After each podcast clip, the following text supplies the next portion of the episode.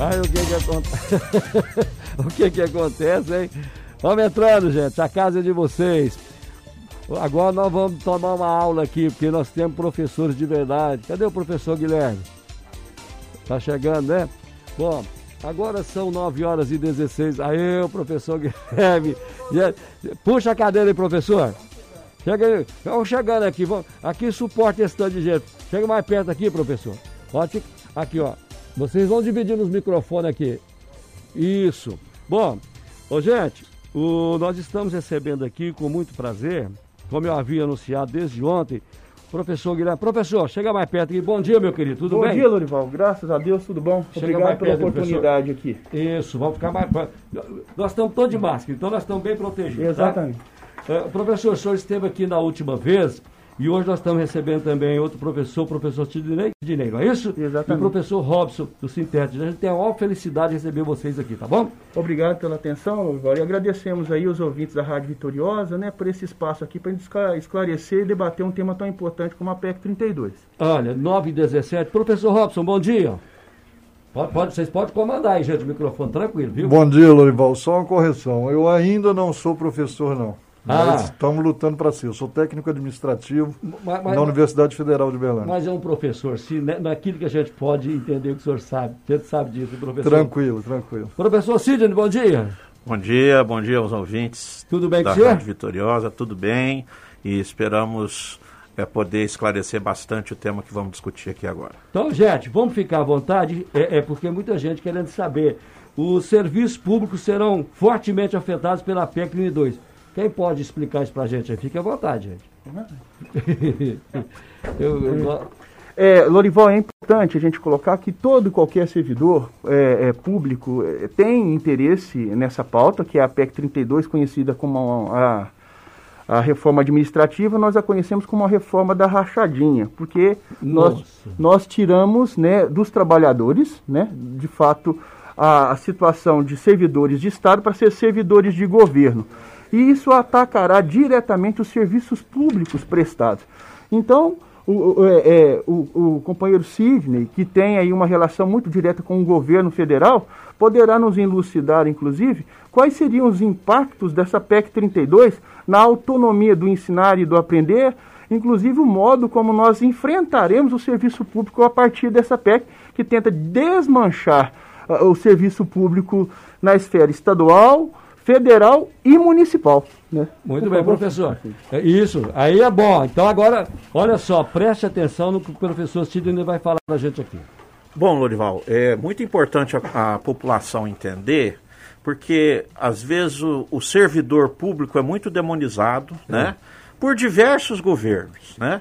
E a gente está no movimento sindical, a gente tem uma equidistância, uma, a gente tem uma, uma independência necessária de todos os governos.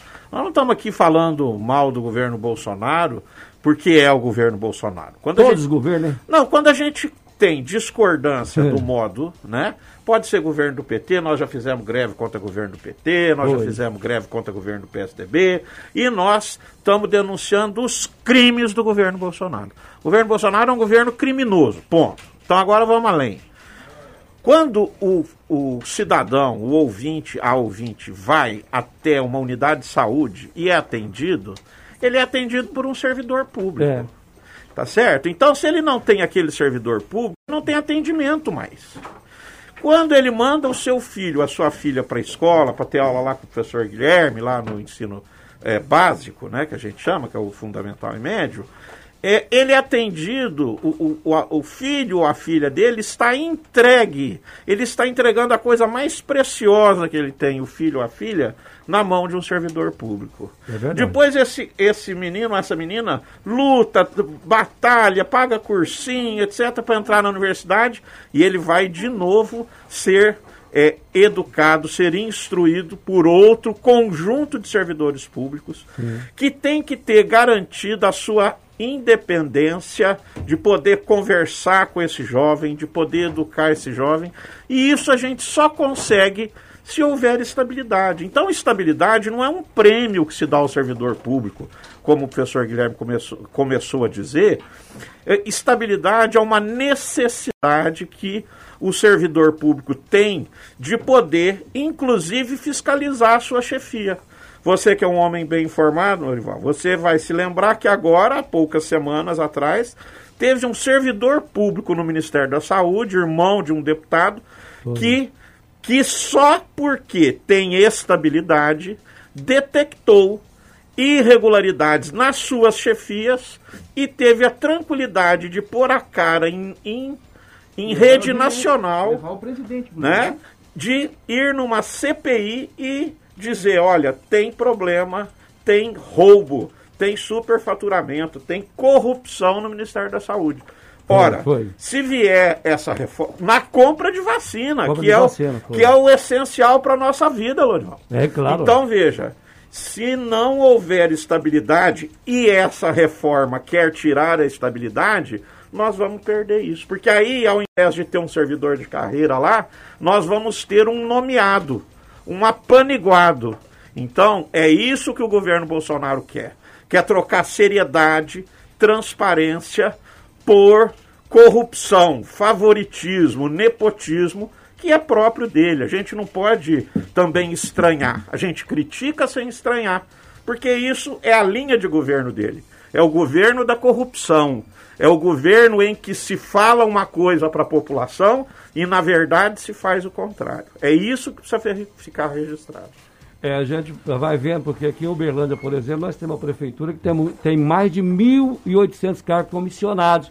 E aí, a pessoa que poderia estar lá realmente trabalhando, é por aí mesmo, professor Guilherme? Vocês é, podem comandar o microfone de vocês, gente. É claro, é claro. É, nós temos hoje aqui, por exemplo, a, a nível é, nacional, vamos hum. colocar assim, dos servidores é, é, públicos, né? Isso. É, 57% estão nos municípios, Dorival, uhum. e serão atacados diretamente pela reforma administrativa. 30 e poucos por cento estão na esfera estadual e os outros 10% na esfera federal. Agora é importante dizer que esse discurso de que a diminuição desses valores serão impactados diretamente na vida do cidadão é uma inverdade, mesmo porque porque desembargadores não caberão na reforma administrativa. Ah, é? Magistrados não entrarão.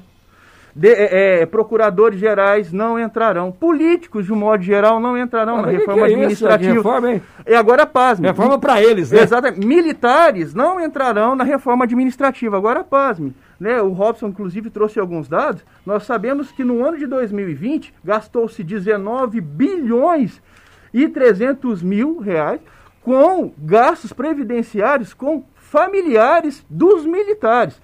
Então, o alto escalão do funcionalismo público não será atingido pela reforma, a reforma da rachadinha. A PEC 32, ela ataca os trabalhadores acima de 2,5 salários mínimos, aonde 90% desses trabalhadores estão na saúde e na educação. Os setores mais críticos e mais precários né, do serviço público brasileiro, não por falta de competência do servidor que é aplicado, mas pela ausência de investimentos. Nós tivemos a PEC 95, em que se, em que se é, é, é, congelou por 20 anos investimento em saúde e educação. E um país jovem em desenvolvimento como o Brasil, isso é praticamente um crime. Durante uma pandemia, isso é muito pior. O professor Robson, que tem prioridade, professor, não, perdão, técnico administrativo e sindicalista Robson, ele tem propriedade para falar sobre isso, porque ele trabalha diretamente com o setor de saúde na cidade de Uberlândia, tá através da Universidade Federal de Uberlândia. E ele sabe necessariamente o que nós temos passado por lá, né? Por favor, Robson. Ô, Lorival, é, complementando um pouco do que, do que os meninos falaram, é, essa, essa reforma administrativa está sendo construída em cima de um monte de mentiras. Né? É preciso esclarecer a população. A primeira delas é falar que o servidor público é privilegiado porque tem estabilidade. Na verdade, a estabilidade do servidor público, o Sidney já colocou muito bem, ela não é uma proteção para o servidor público, ela é uma proteção para o Estado. Vou trazer um exemplo bem prático e bem próximo de nós aqui. Você imagina o cidadão comum chegar na UAI, está na fila do atendimento e de repente chega um filho de vereador e conversa com o chefe da UAI e esse chefe da UAI passa o filho do vereador na frente do, do cidadão comum. Que coisa isso. Isso hoje não acontece. Por quê? Porque o servidor público que está dirigindo a UAI, a estabilidade garante para ele de falar para o vereador, não, aqui tem uma ordem de chegada, ah. aqui tem uma classificação de risco, regulação. uma regulação que tem que ser obedecida. Se acabar com a estabilidade do servidor público, o servidor que estiver lá atendendo na hora, ele não vai poder fazer isso, porque se ele fizer isso no dia seguinte, é nos bastidores, o vereador manda ele embora. Então a estabilidade é uma proteção para o cidadão e uma proteção para o Estado. Não é uma proteção para o servidor público. A segunda mentira é de que o serviço público no Brasil é, é superdimensionado, é grande. Não é. Os países mais evoluídos da Europa, os países mais evoluídos do mundo, têm muito mais servidores públicos do que, do que o Brasil. O, servidor, o serviço público no Brasil está aquém do que a, necessidade, a, a sociedade precisa. A terceira mentira, que é importante a gente falar, é que se gasta muito com, com o serviço público e isso vai ter um reflexo positivo na economia. Não vai. A reforma administrativa faz parte de um projeto que está vindo lá de trás para poder acabar com o Estado brasileiro. E o Estado brasileiro, o que oferece para a sociedade, é aquilo que na Constituição fala que ele tem que oferecer, que é a questão da saúde, da educação, da segurança e os programas de moradia. Isso tudo, qual que é o projeto desse pessoal? Pegar tudo isso e passar para a iniciativa privada. Agora, isso vai impactar de que jeito na vida do cidadão? Só na piora dos serviços que são prestados pelo Estado. Porque não se falou até agora, por exemplo, em reduzir imposto. Não. Já que vai diminuir a máquina administrativa, a despesa com serviço público, por que não se fala em diminuir impostos? É. Não se fala nisso. Ô, Robson, a Daiane, nossa produtora, ela escuta no telefone, conta no microfone, é, ela quer fazer uma pergunta. Professor, bom dia, seja muito bem-vindo. Eu queria tirar uma dúvida. É, eu sou concurseira, estudo para a Polícia Civil. É, e o que que isso, a reforma administrativa, vai impactar é, para, vamos supor, daqui eu, que eu tomo posse, né? Daqui uns 3, 4 anos. A reforma foi aprovada o que que isso vai impactar na minha vida? Boa pergunta. Ou também o que que isso pode impactar, tipo assim, às vezes as pessoas, porque tem muita gente prestando concurso, a gente vê um tanto de concurso aí, inclusive hoje abriu o edital, foi lançado o edital para policial penal, muitos outros concursos que estão é, vindo. É, então, o que, que isso vai impactar na vida do, do, do concurseiro? Ah, é boa pergunta. É, é uma boa área que você vai fazer. O, o, o que, que, que, você vai fazer concurso é um bom exemplo para a gente. Você imagina só, a partir da, da aprovação dessa PEC, quebrando a estabilidade do serviço público, você, como policial civil, futuramente, ter que investigar um político. não vai poder. Muito provavelmente o delegado que vai comandar a sua unidade de ação, ele será um delegado indicado hum... por um figurão político.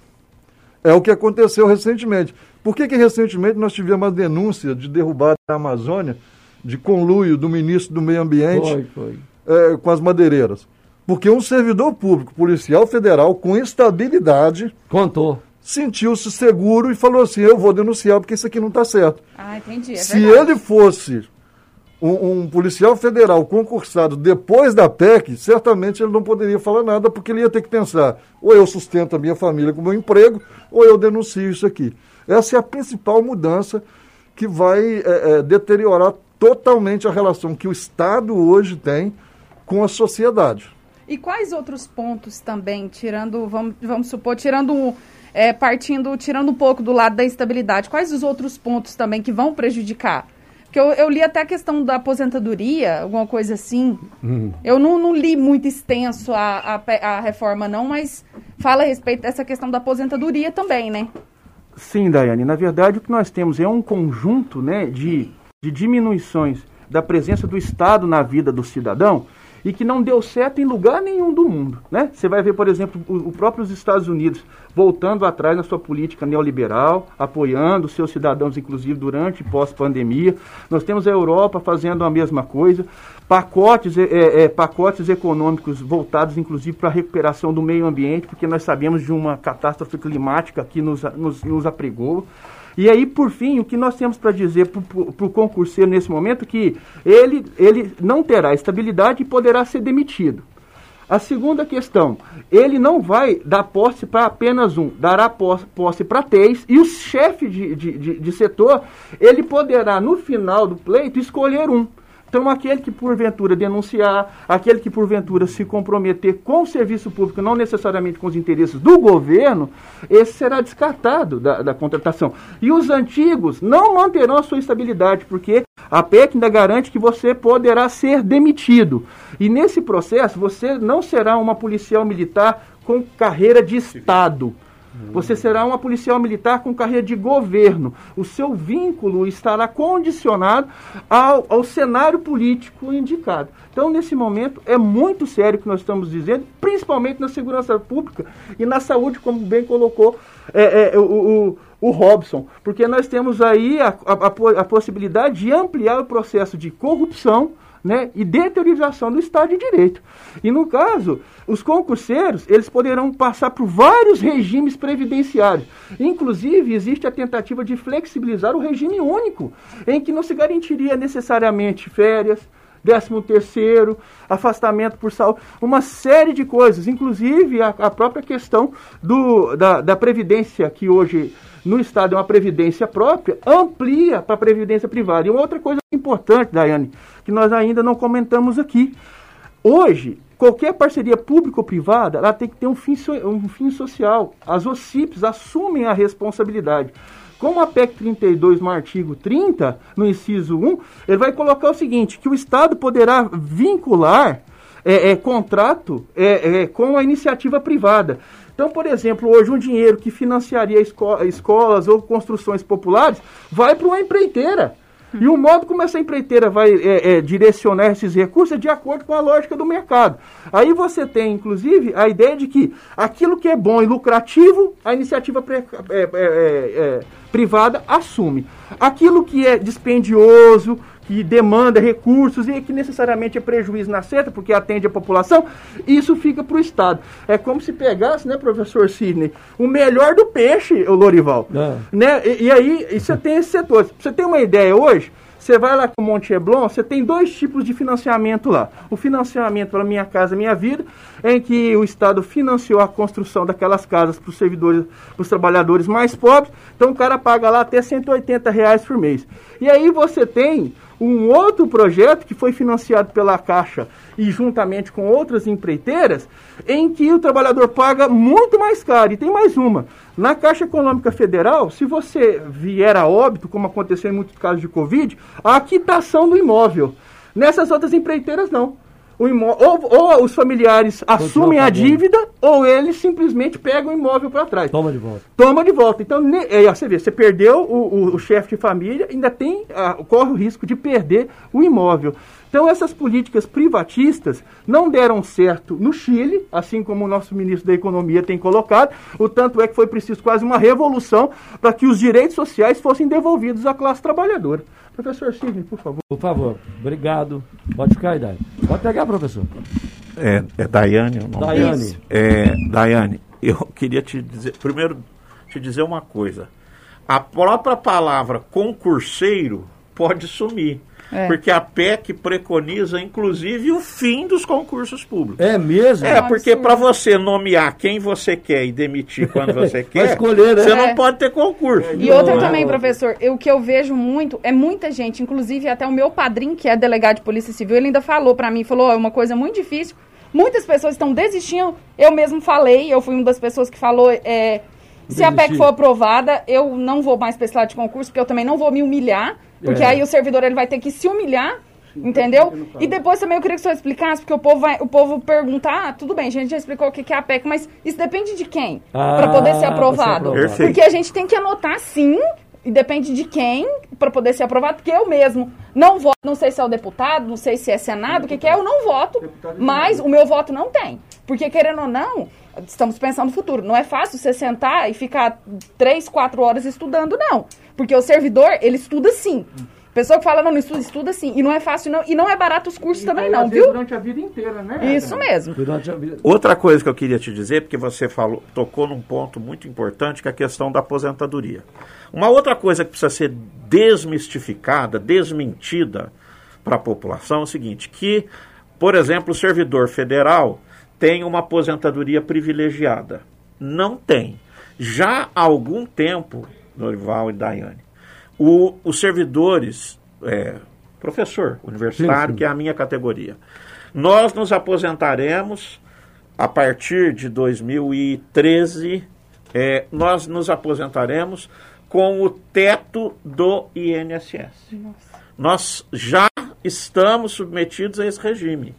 O, os companheiros do Robson também. Nós nos aposentamos com o teto do INSS.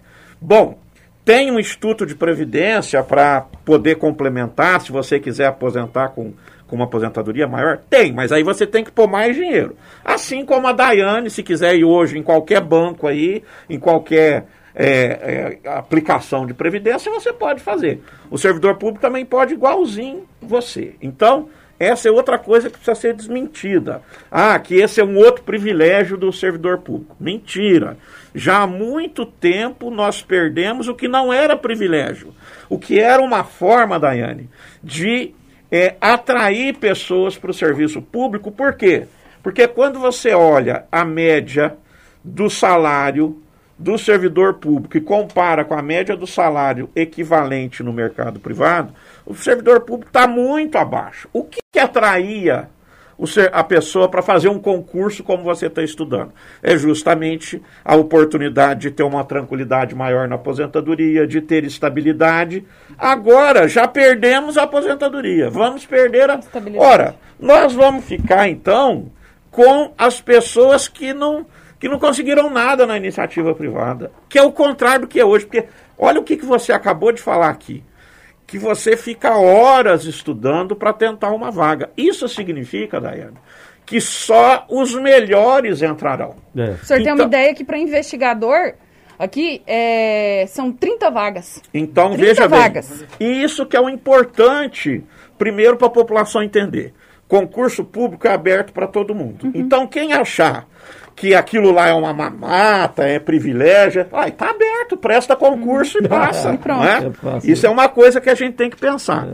Segundo, vai falar assim: ah, eu não passo. Só passa quem estuda muito. Ora, isso é um ponto positivo. Porque só passa quem estuda muito, então nós estamos, é, nós estamos classificando os melhores para oferecer para a população. Claro. E é por isso que quando os sindicatos defendem é, salário digno, aposentadoria digna. Nós estamos defendendo o serviço público, a qualidade, porque só se constrói qualquer serviço, seja na iniciativa privada, seja no, na, no, nas entidades públicas de qualidade se você tiver bons servidores. E para você atrair bons servidores, você tem que dar prerrogativas de trabalho para ele, né? tanto salariais quanto de previdência. se você me permite uma parte, quando... se você me permite uma parte, quando a Daiane coloca essa, é, esse exemplo do policial civil mineiro, por exemplo, em Minas Gerais, o IPSENG passou por uma reforma previdenciária, Daiane, pasme, os trabalhadores é, é, do Estado que já se aposentaram tiveram que assumir um novo pacote de contribuição previdenciária que vai de 3% a 13% depois de ter se aposentado. O aposentado no Estado de Minas Gerais hoje paga de 7% a 13% ainda, mesmo depois de ter contribuído por mais de 30 anos, em, em muitos casos. Então, nesse momento, nós temos um, é uma diminuição da condição de vida desse servidor. Professor na rede estadual não consegue viver com a aposentadoria de um único cargo, porque o, o piso nacional seria 285. Por exemplo, tirando os descontos, esse profissional está recebendo R$ 1.600, R$ 1.700. Então, como é que alguém que necessariamente passou a vida inteira trabalhando, demanda de uma alimentação diferenciada, uma medicação tal, vai viver com esse valor? E alguém que estudou e deu a sua vida inteira em função do serviço público, assim como você se colocará à disposição. Risco de tomar qualquer tipo de, de, de, de coisa é, é, promíscua, obscura que você adentrar, o Estado ele vai, na forma da lei, te, te punir. E se você não tiver a sua garantia por ponto de, ponto de vista do Estado, você destruirá a sua vida profissional, inclusive no setor privado. Né? Como é que alguém corrupto né, e foi julgado, foi condenado, eh, pode se defender numa situação dessa, quando o seu próprio patrão, que é o Estado, né, não te dá as condições para você continuar trabalhando. É, gente, é muito difícil. É, a gente tem que ver. Para a gente terminar, alguma colocação que eu não fiz que vocês gostariam de falar, por favor, fique à vontade. Lorival, é, eu gostaria de, de, de, ter um diálogo bem, bem sincero com, com seus ouvintes, né, que a gente sabe é, que estão ali na faixa mais popular mesmo da, da, da sociedade. É. Por isso né? É, que a nossa intenção, quando a gente entra nessas lutas aí contra a reforma administrativa... Não é contra, é fácil também, né, gente? Contra alguma, é, contra alguma medida que o governo vem, é porque a gente se dedica a isso todo dia para ver os danos que isso vai causar à sociedade. E o nosso objetivo com toda essa movimentação é justamente proteger a sociedade. Tá? Eu, o Sidney, o, o Guilherme, que já somos servidores mais antigos, né, que estamos já dentro do serviço público, a gente ainda não está correndo risco é, com essas medidas. Ainda não, porque se for aprovada a PEC administrativa, do jeito que ela dá poder para o presidente da República, ele pode mudar amanhã, por lei complementar, a situação de qualquer um de nós aqui.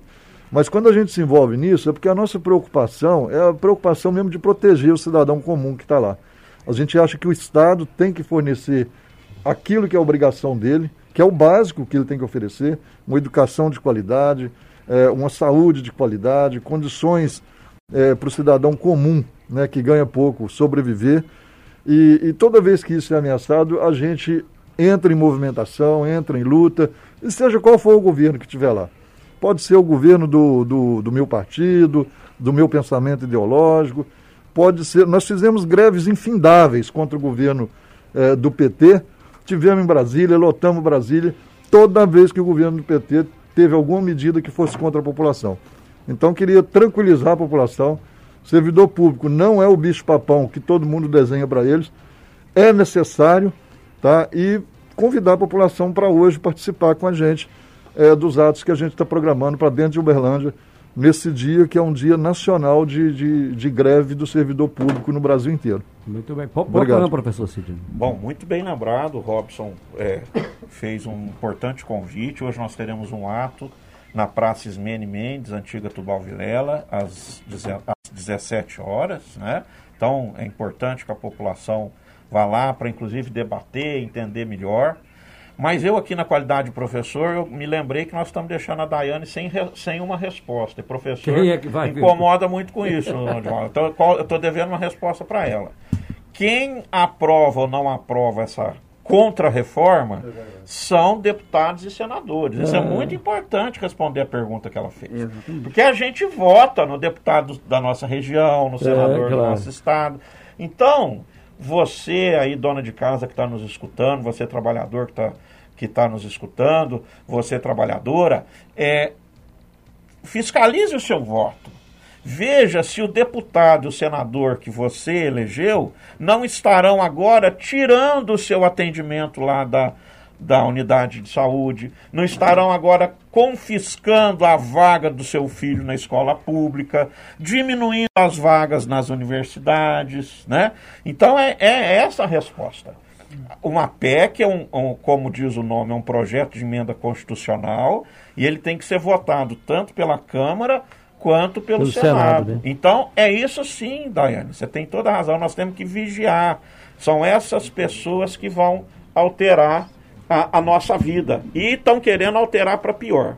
Para terminar minha participação, Lorival, você já deve ter ouvido falar demais, ou mesmo você, porque isso é um jargão que todo mundo usa, assim, né?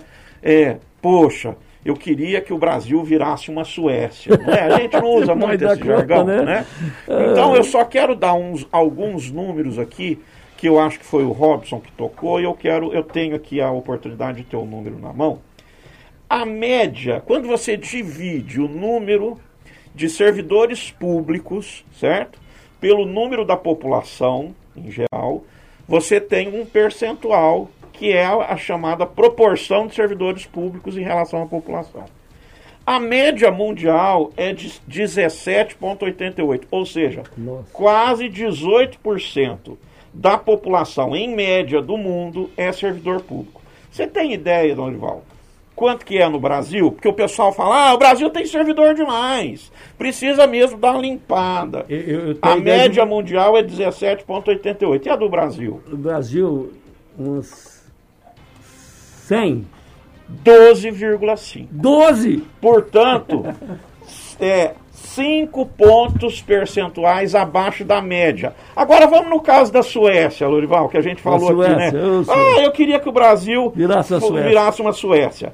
A Suécia tem 31% da sua população ativa servidora pública. Sabe por quê? Hum. Porque para você oferecer bem-estar para a população, você precisa do serviço público. Esse é o famoso estado de bem-estar. Para que você não tenha preocupação lá com a sua saúde, com a sua educação.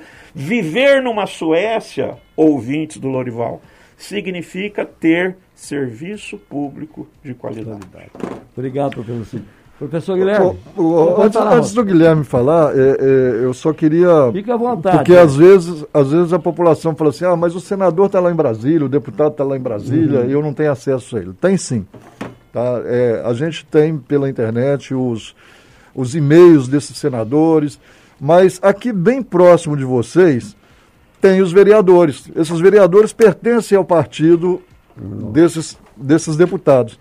Então procure o vereador que você votou e faça uma pressão nele, que essa pressão vai repercutir lá em Brasília. Tá?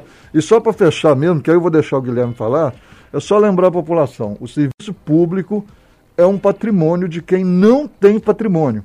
Quem tem patrimônio não precisa do serviço público. Quem é milionário, quem tem precisa, empresa né? grande, ele não precisa, ele paga. Então o serviço público é um patrimônio de quem não tem patrimônio.